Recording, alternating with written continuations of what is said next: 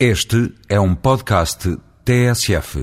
Na reunião dos ministros das Finanças que decorre no Luxemburgo, está em cima da mesa a forte valorização do euro e as críticas, nomeadamente da França, de que o Eurogrupo não pode continuar a pagar a fatura do dólar. A alemã Volkswagen também já se queixou da pressão sobre as margens de lucro. Mas Portugal, cujas exportações são muito vulneráveis ao fator preço, mantém-se calado, submisso e de acordo com a ortodoxia do Banco Central Europeu.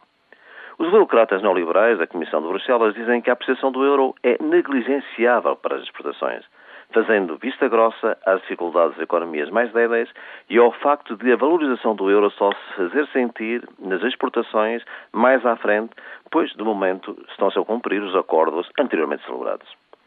A apreciação do euro, em consequência da crise especulativa do imobiliário nos Estados Unidos, veio só por si mostrar a necessidade urgente de se alterar os estatutos do Banco Central Europeu, impondo como objetivos o crescimento, o emprego, a maior flexibilidade em relação às crises e não apenas a estabilidade de preços.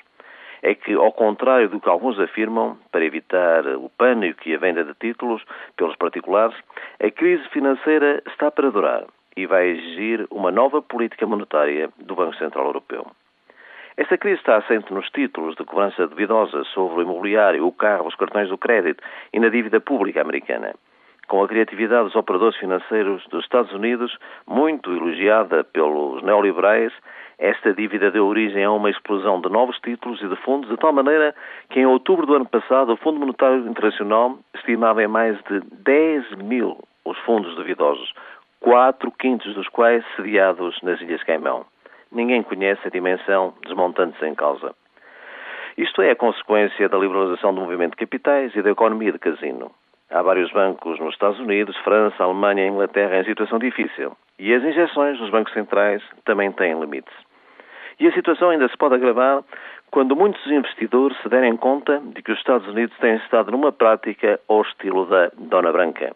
Mas se o imobiliário foi o detonador, a essência da crise está como já alguém disse, na substituição de salários decentes pelo crédito fácil.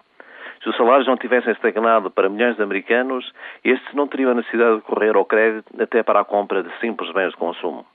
Ford deu-se conta de que a sua empresa só poderia prosperar se os seus trabalhadores ganhassem o suficiente para adquirir os seus carros.